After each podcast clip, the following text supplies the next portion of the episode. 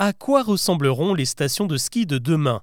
La question se pose alors que la neige se fait de plus en plus rare chaque année et qu'aujourd'hui certains domaines sont obligés de baisser le rideau en pleine période de vacances scolaires. Le ski est-il une activité vouée à disparaître? Quelles sont les conséquences directes du manque de neige?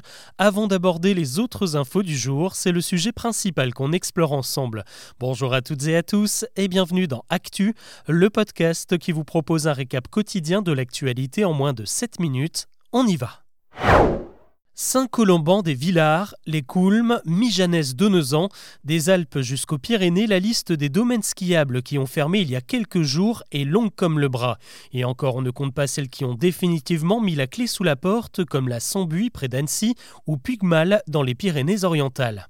La faute au manque de neige et surtout au record de douceur qui se suivent d'année en année et qui empêchent les canons à neige de fonctionner. À la montagne, on parle souvent d'or blanc et il porte bien son nom puisque sans lui, pas de skieurs et donc pas d'activité économique, car il y a bien sûr les commerces et les hôtels qui en pâtissent, mais aussi les saisonniers et les moniteurs qui sont renvoyés chez eux, et surtout il devient impossible pour les stations de rembourser leur crédit. Le problème, c'est que c'est un cercle vicieux, évidemment. Si une station n'est plus attractive, plus personne ne veut y mettre de l'argent, par exemple dans la construction de logements ou dans des plans de modernisation qui impliquent de prêter de l'argent, le domaine est condamné à dépérir. Ce phénomène inquiète désormais la Cour des comptes qui a dévoilé un rapport début février. Elle a examiné la situation de 160 stations et a établi un classement de celles qui sont le plus en danger. Trois critères ont été examinés, le risque climatique, le nombre d'entreprises qui dépendent de la présence des vacanciers et justement la capacité des stations à emprunter. On s'aperçoit alors que les domaines les plus exposés se trouvent dans les Alpes du Sud où la neige est encore plus rare qu'ailleurs, mais où les stations disposent de grosses infrastructures structure touristique qui coûte très cher. Au rythme où vont les choses, on peut donc s'attendre à voir se développer les plus grosses stations comme Tignes, Val Thorens ou les deux Alpes où la neige résiste encore et où les skieurs affluent encore plus qu'avant car ils ont de moins en moins de choix. C'est ce qu'il se passe par exemple cet hiver. Paradoxalement, les petites stations familiales pourraient tirer leur épingle du jeu car elles ne coûtent pas très cher, accueillent surtout des touristes locaux et peuvent se permettre d'ouvrir ponctuellement selon l'enneigement. L'actu aujourd'hui, c'est aussi la tempête Louis qui est arrivée en France ce jeudi. 26 départements sont placés en vigilance orange au vent violent avec des rafales qui pourraient atteindre les 130 km/h. Dans l'ouest et surtout sur la moitié nord de nombreuses villes ont fermé leurs parcs publics et les terrains de sport comme à La Rochelle, Niort, Paris ou encore à Nancy. Dans les Vosges, des stations de ski justement sont également fermées comme celle de Gérardmer. Des perturbations, il y en a aussi dans les trains régionaux de Normandie mis complètement à l'arrêt. C'est le cas aussi sur la ligne Rennes-Saint-Malo. Ailleurs, vos trajets seront plus longs car les vitesses maximales sont ralenties.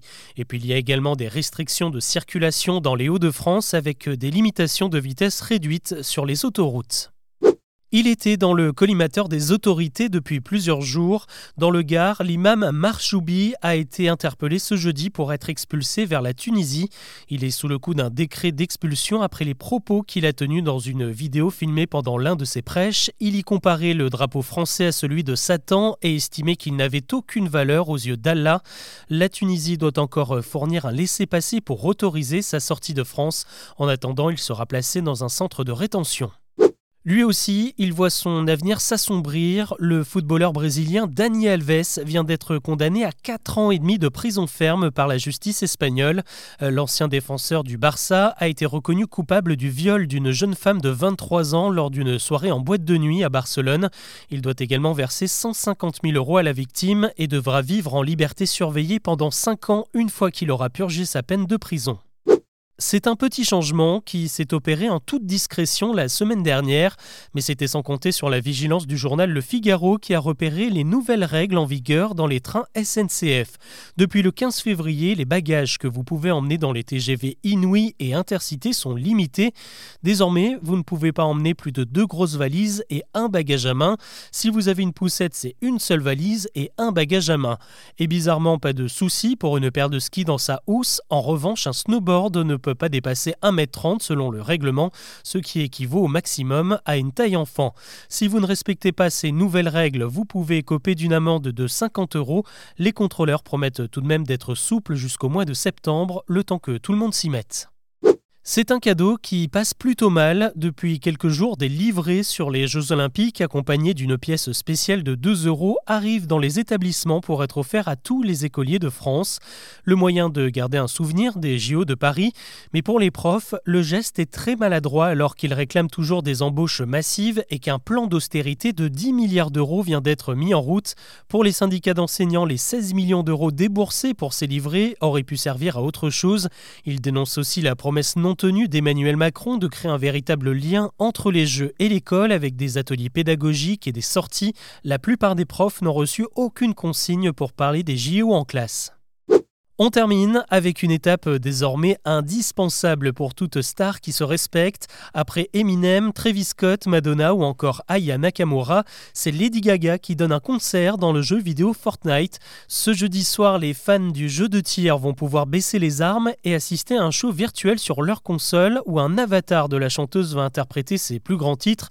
Ce genre d'opération, c'est aussi l'occasion pour l'éditeur du jeu de faire le plein. Les spectateurs, ou plutôt leurs personnages, sont invités à sortir leur plus beaux costumes pour l'occasion, des accessoires qui sont bien sûr payants sur la boutique en ligne de Fortnite.